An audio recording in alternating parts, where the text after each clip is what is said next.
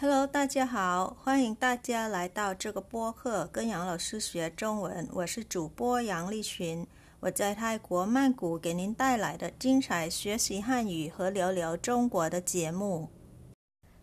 สวัสดีค่ะ คุณผู้ฟังทุกท่าน ขอต้อนรับเข้าสู่เรียนจีนกับหยางเราซื้อพอดแคสต์ดิฉันหยางลี่ฉินรับหน้าที่เป็นผู้ดำเนินรายการหลักของพอดแคสต์นี้ค่ะ พอดแคสต์นี้นะคะ จะนำเสนอรายการเรียนภาษาจีน และการพูดคุยเรื่องราวที่น่าสนใจต่างๆ เกี่ยวกับจีน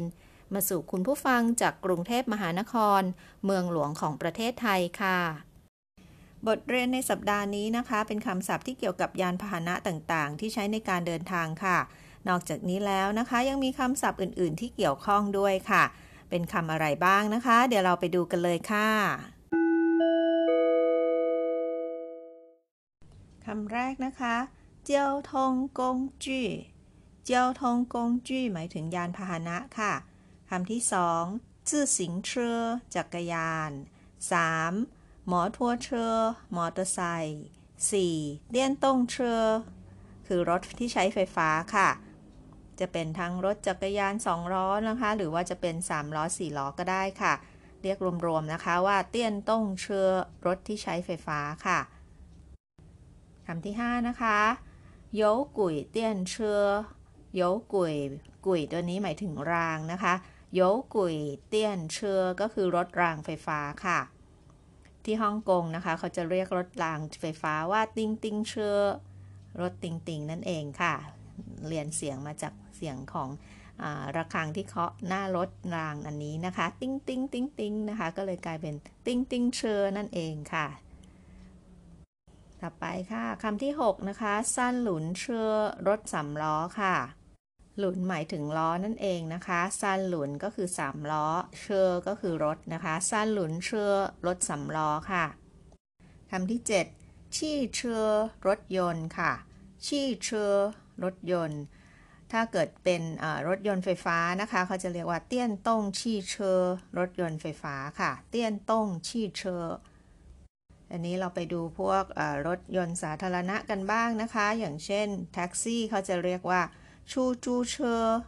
ชูจูเชอร์แท็กซี่ค่ะ ถ้าเป็นรถเมล์นะคะ เรียกได้หลายอย่างทีเดียวค่ะ เรียก公共汽车ก็ได้ หรือว่า公交车หรือจะเป็นป้าชื่อต้าปาได้ทั้งนั้นนะคะป้าชื่อก็คือบัสนั่นเองนะคะเขาเรียนเสียงนะคะป้าชื่อบัสต้าปาก็ได้เช่นเดียวกันค่ะ อันนี้คือรถเมย์นะคะทั้งหมดมีคำว่ากงกงชีเชอกงเจียวเชอปาชื่อหรือว่าต้าปาค่ะอันนี้ถ้าเป็นรถบัสที่ใช้ในสนามบินนะคะ ที่รับส่งในเส้นทางประจำเขาจะเรียกว่าจี้ฉางต้าปาหรือว่าจี้ฉางปาชื่อ รถบัสสนามบินค่ะ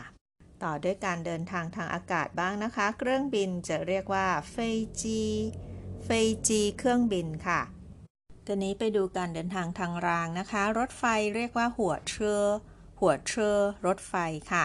ถ้าเป็นรถไฟความเร็วสูงนะคะ จะเรียกว่าเก้าเถียเถียหมายถึงเหล็กนะคะ เกาก็คือสูงเก้าเถียรถไฟความเร็วสูงค่ะ ส่วนรถไฟใต้ดินจะใช้คำว่าตี้เถียตี้ก็คือดินพื้นดินนั่นเองนะคะ เถียก็คือเหล็กนะคะ หรือว่ารางนั่นเองค่ะ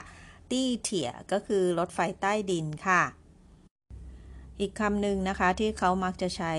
เรียกรถไฟนะคะที่วิ่งในเมืองอย่างนี้เขาเรียกว่าชิงกุยหรือว่าเฉิงเถียชิงกุยหรือว่าเฉิงเถียนะคะ ที่ปักกิ่งนะคะเฉิงเถียก็จะต่อกับที่เถียเลยนะคะ ก็คือเป็นรถไฟที่วิ่งวิ่งเข้าเมืองแล้วก็ไปต่อกับซับเวย์ได้เลยค่ะนะคะเขาเรียกว่าเฉิงเถียชิงกุยส่วนคำว่าชิงกุยถ้าแปลตามตัวอักษรจะหมายถึงรถรถไฟรางเบานั่นเองนะคะ สรุปก็คือว่าคำว่ารถไฟใต้ดินนะคะ หรือว่ารถไฟที่วิ่งเข้าเมืองนะคะ จะเรียกว่าเฉิงเถีย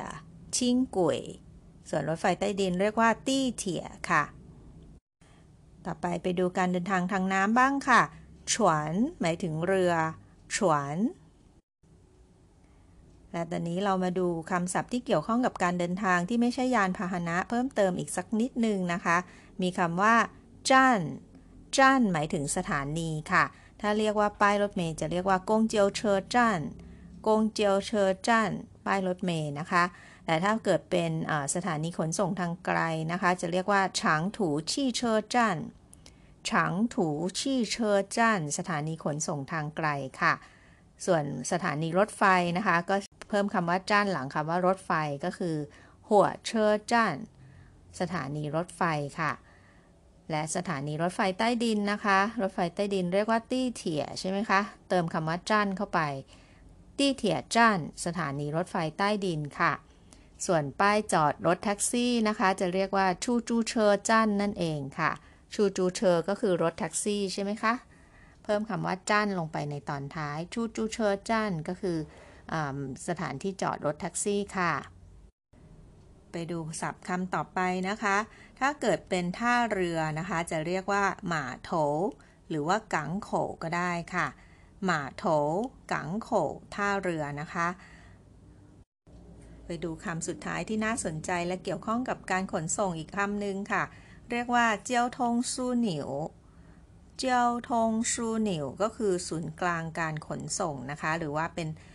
ฮับของการขนส่งนั่นเองค่ะ อย่างเช่น สถานีขนส่งหมอชิดบ้านเรา หรือว่าสถานีขนส่งเอกมัย สถานีขนส่งสายใต้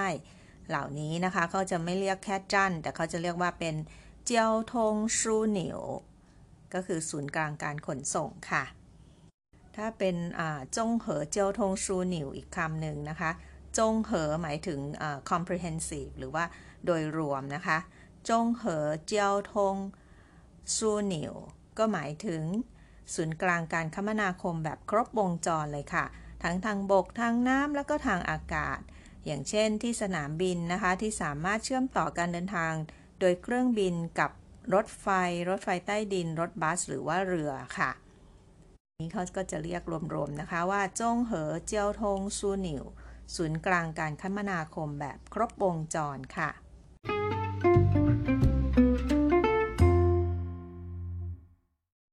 เราได้เรียนรู้คำศัพท์เกี่ยวกับการเดินทางด้วยยานพาหนะต่างๆ ทั้งทางบก ทางน้ำ แล้วก็ทางอากาศกันไปแล้ว ตอนนี้เรามาทบทวนแล้วก็ฝึกอ่านพร้อมกันนะคะ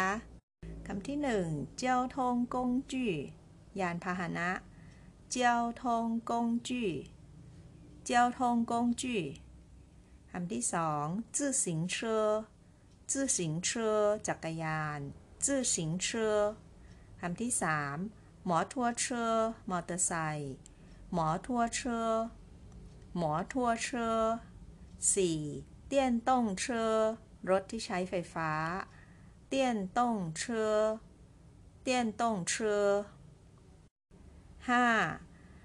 นต้องเเตียนเชอรถรางไฟฟ้าโยกุยเตียนเชอโยกุยเตียนเชอหกสั้ลุนเชอรถสามล้อสั้ลุนเชอ 三轮车เจ็ด汽车รถยนต์汽车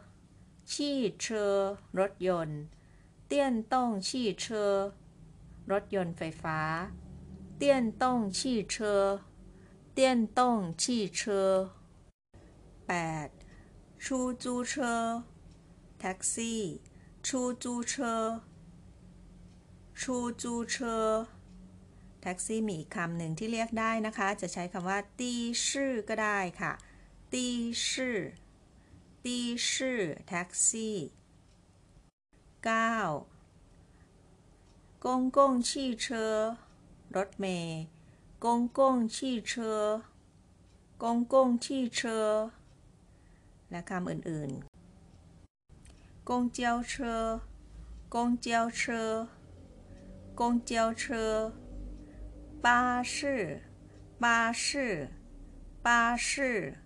大巴大巴大巴ทั้งหมดนี้หมายถึงรถเมล์ค่ะคำต่อไปนะคะคำที่ 10จี้ฉางต้าป้าจี้ฉางต้าป้ารถบัสสนามบินจี้ฉางต้าป้าหรือว่าจะพูดว่าจี้ฉางป้าชื่อ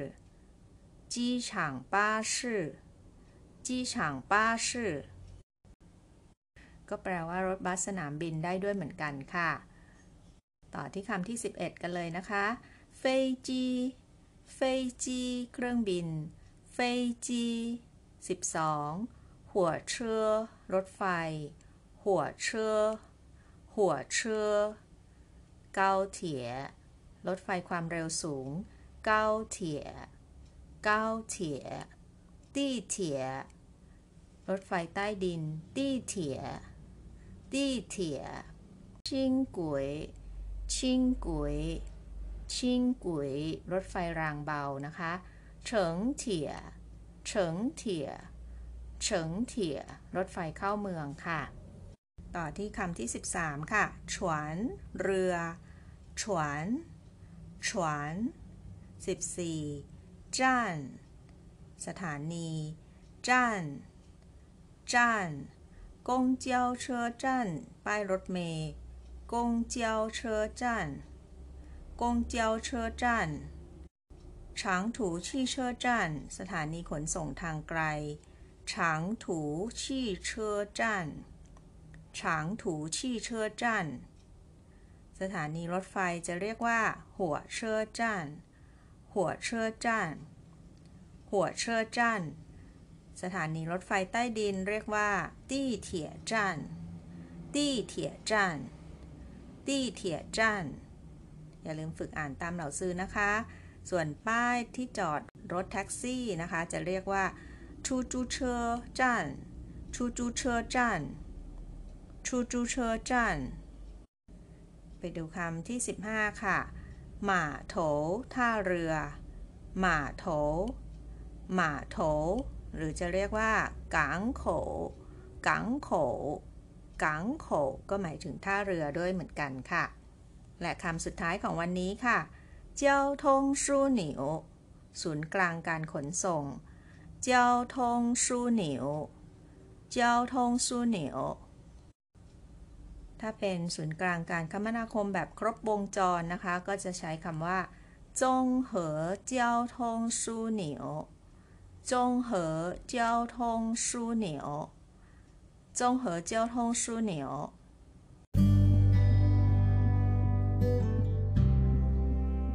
好了，今天的播客就到这了，感谢大家收听，咱们下周再见。ขอบคุณทุกท่านที่ติดตามรับฟังนะคะ สัปดาห์หน้าพบกัน สวัสดีค่ะ